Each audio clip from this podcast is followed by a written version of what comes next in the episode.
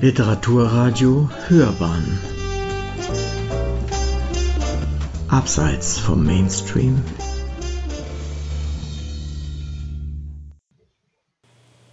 Forschung auf der Flucht. Von Jonas Vogt. Ein Beitrag von Psylocke. Der Wissenschaftsfonds FWF ermöglicht WissenschaftlerInnen aus der Ukraine temporär an Forschungsprojekten in Österreich mitzuarbeiten. Drei Beispiele, wie das funktionieren kann. Die ukrainischen Wissenschaftlerinnen Svitlana Pochepnia, Oleana Bilus und Julia Strikowska sind vor dem Krieg nach Wien geflohen. Nach dem Überfall Russlands auf die Ukraine im Frühjahr 2022 setzte eine Fluchtbewegung ein. Millionen von Ukrainerinnen verließen ihr Heimatland, vor allem in Richtung Westen.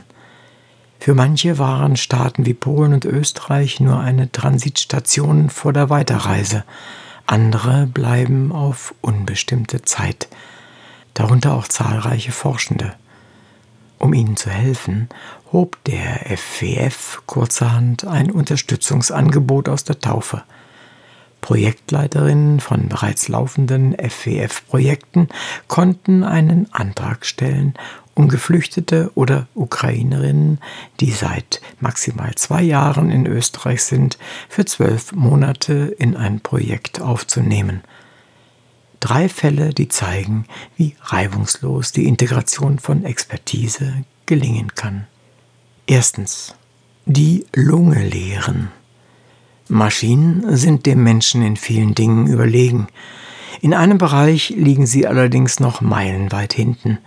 Sie sind adaptiv. Während es für den Menschen kein Problem ist, einen Busch in Form eines Elefanten von einem echten Elefanten zu unterscheiden, stoßen Computer bei solchen Problemen schon mal an ihre Grenzen. Ein Grund, weswegen Maschinen in der Medizin zwar breit zum Einsatz kommen, die Diagnose selbst aber immer noch in der Hand von Ärztinnen liegt. Krankheiten sind komplex, das weiß auch die Radiologin Svitlana Pochepnia. Es ist nicht so, dass eine Krankheit auf einer Röntgen- oder MRT-Aufnahme immer gleich ausschaut, sagt sie. Es gibt Indizien, aber oft braucht es einen oder sogar mehrere erfahrene Blicke, um eine Diagnose zu stellen. Die Radiologin Svitlana Pochepnia arbeitete bis zum Ausbruch des Krieges an einer Privatklinik in Kiew.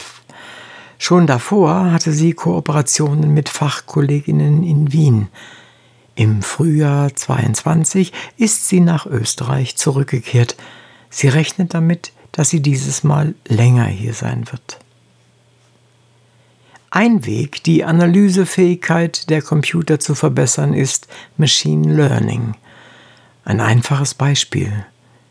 Menschliche Ärztinnen spielen tausende Fotos von Muttermalen, die sie vorher in problematisch, unproblematisch eingeteilt haben, in ein Programm ein.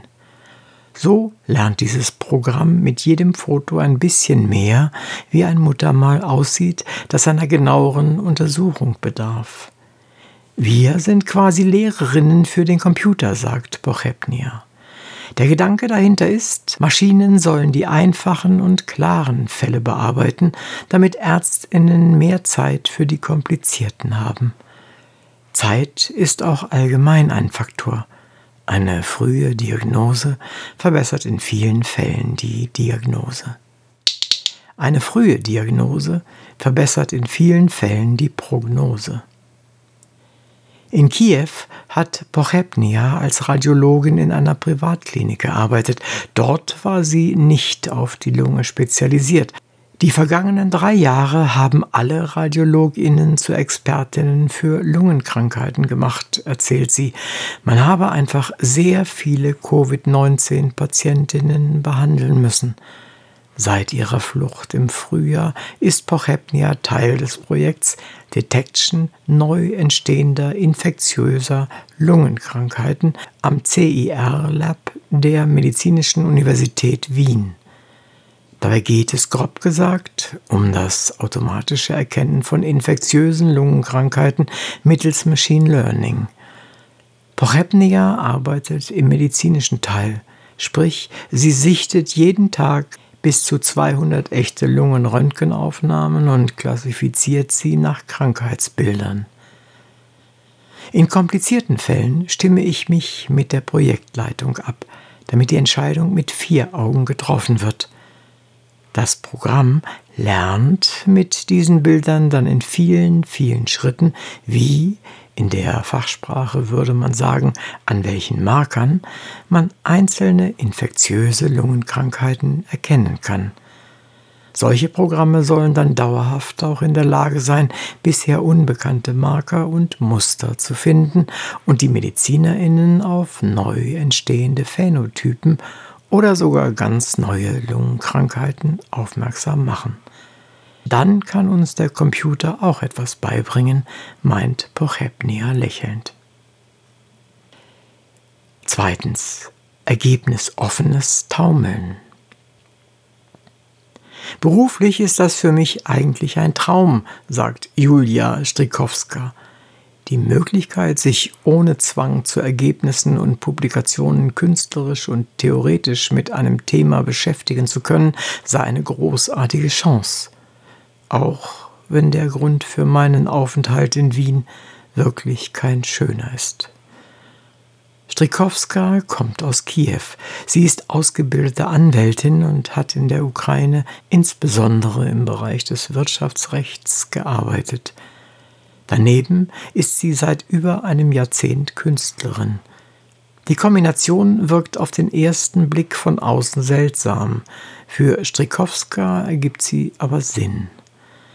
Das Recht ist eine Möglichkeit, soziale Beziehungen zu regeln und zu kodifizieren, sagt sie. Auch die Kunst ist letztlich eine Möglichkeit, miteinander in einem sozialen Gefüge zu kommunizieren. Seit Anfang Mai ist Strikowska Mitarbeiterin im Projekt Navigating Dizziness Together dem Nachfolgeprojekt von Dizziness a Resource an der Universität für angewandte Kunst in Wien. In der zusammenhängenden Projektreihe geht es um den Taumel als Phänomen, als Ressource für künstlerisches Schaffen ebenso wie als Einfluss auf den Menschen im Alltag. Der Ansatz ist sehr weit gefasst, erklärt Strikowska. Es fängt mit einem physischen Zustand an, also taumelnden, fallenden Körpern, erforscht das Phänomen aber auch in einem sozialen und politischen Kontext. Ein ganzheitlicher Blick auf den Schwindel also.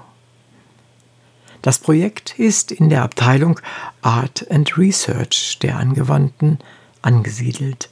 Es ist also kein Projekt mit dem Ziel, angewandte Kunst herzustellen, sondern ein Forschungsprojekt. Künstlerische Forschung ist nur bedingt vergleichbar mit Forschung in anderen Disziplinen. Sie ist freier, weniger starr. Der klassische Ablauf Hypothesen generieren, sie empirisch abtesten und eventuell falsifizieren, kommt nicht zur Anwendung. Stattdessen werden inter- und transdisziplinär theoretische Rahmengebäude entwickelt, Begriffe aus ungewöhnlicher Perspektive interpretiert und es wird nach Wegen gesucht, die entstehenden Irritationen produktiv zu nutzen. Spezialistinnen aus verschiedensten Gebieten arbeiten zusammen und bringen ihre Perspektive ein. In meinem Fall versuche ich, die Bereiche Kunst, Wirtschaft und Recht zusammenzubringen, sagt Strikowska. Das sei nicht einfach, aber das Projekt sei für alle möglichen Ergebnisse offen. Das ist das Tolle daran. Ich kann heute auch noch nicht sagen, was dabei herauskommen wird. Drittens Algen in den Donauauen. Meine Expertise sind Algen, sagt Olena Bilus. Ihre Taxonomie, ihre Ökologie, ihre Lebensräume. Aus der Sicht eines Laien mag das Forschungsfeld der Hydrobiologie unspektakulär erscheinen, aber eigentlich fängt quasi alles mit der Alge an, zumindest im Wasser. Algen sind die Basis für Ökosysteme, so Bilus. Sie betreiben Photosynthese und stehen damit am Anfang der Nahrungskette. Das Projekt E-DNA-Analyse von Vertebraten Meta-Communities in Flussauen. RIMECO an der Universität für Bodenkultur Wien an dem Bilus mitarbeitet, basiert auf dem Konzept von Metagemeinschaften und deren Dynamik. Lokale Gemeinschaften in einem Habitat stehen mit Gemeinschaften in anderen Habitaten in einem Austausch. Es reicht also nicht, sich nur anzusehen, wie eine Gemeinschaft auf Änderung der lokalen Umweltbedingungen reagiert, auch die Konnektivität zwischen Habitaten spielt für die Verbreitung von Arten eine Rolle. Die Einbeziehung der Algen ermöglicht neben Umweltänderungen auch Interaktionen zwischen Organismengruppen zu betrachten. Das Projekt am Institut für Hydrobiologie und Gewässermanagement fügt mit dem Faktor Zeit eine weitere Komponente hinzu, wie entwickelt sich die Metagemeinschaft und ihre Umwelt im zeitlichen Verlauf? Die Hydrobiologin Olena Bilus forscht seit 2009 an der Nationalen Akademie der Wissenschaften der Ukraine in Kiew. Seit dem Frühjahr 2022 ist sie in Wien, wo ihr der Ukraine-Support des FWF ermöglichte, ihre wissenschaftliche Arbeit temporär fortzuführen. Es ist spannend, weil ich noch nie in einem Nationalpark gearbeitet habe, sagt Bilus. Das Projekt umfasst auch Arbeit im Feld. Regelmäßig erkunden die WissenschaftlerInnen mit dem Boot oder zu Fuß den Nationalpark Donauauen und nehmen Proben, die später im Labor analysiert werden. Diese Arbeitsweise ist der Hydrobiologin nicht fremd. In Kiew erforschte sie Flüsse, und war dafür auch häufig draußen im Feld. Algen sind eine große kollektive Gruppe von Organismen, die mehr als 45.000 Arten umfasst. Es handelt sich demnach nicht um eine einzelne, eng verwandte taxonomische Gruppe, sondern um eine Organismengruppe mit der gleichen Lebensweise. Zu den Algen gehören traditionell zum Beispiel auch Cyanobakterien, so Bilus. Dies sind prokaryotische Organismus, also Zellen ohne Zellkern, von denen bekannt ist, dass sie auch Lebensräume mit extremen Umweltbedingungen besiedeln. Das vom FWF geförderte Projekt Rimeco konzentriert sich eigentlich auf Fische und Amphibien, aber ganzheitlich betrachtet macht es natürlich Sinn, auch die Algen mit zu untersuchen – Algen sind nicht nur eine Futterressource für die Vertebraten, erläutert Bilus, sie seien auch gute Indikatoren und Marker. Die Anwesenheit von bestimmten Algen kann WissenschaftlerInnen Hinweise auf die Wasserqualität und andere Eigenschaften des untersuchten Ökosystems geben. Ich hoffe, dass meine Expertise für das Projekt hilfreich ist. Viertens. Pläne für eine ungewisse Zukunft. Wie wird es nach den zwölf Monaten im FWF-Projekt weitergehen? Alle drei sind sich einig, vorerst gibt es kein Zurück in ein Land, in dem Krieg herrscht. Ich will hier bleiben, bis es Frieden im ganzen Land gibt, auch auf der Krim und in den anderen besetzten Gebieten, sagt Bilus. Nach Möglichkeit wollen die Wissenschaftlerinnen auf den Kooperationen mit den Wiener Forschungsgruppen aufbauen und in Österreich ihre Expertise einbringen.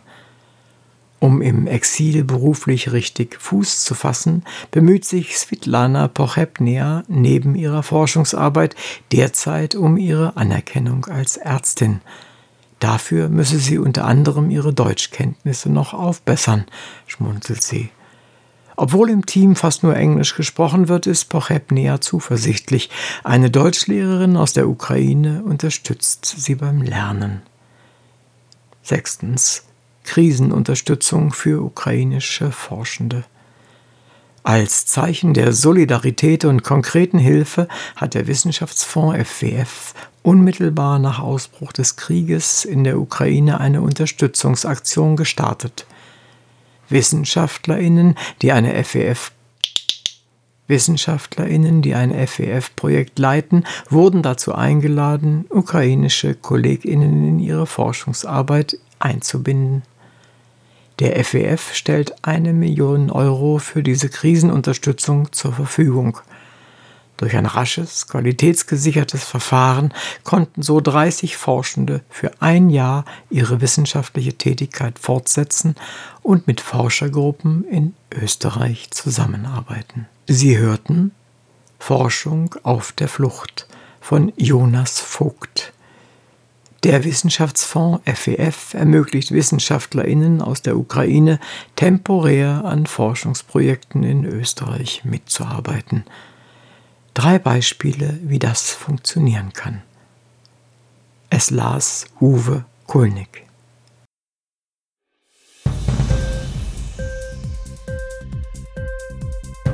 Hat dir die Sendung gefallen? Literatur pur, ja, das sind wir natürlich auch als Podcast. Hier kannst du unsere Podcasts hören. Anchor, Spotify, Apple Podcast, iTunes, Google Podcasts, radio.de und viele andere mehr.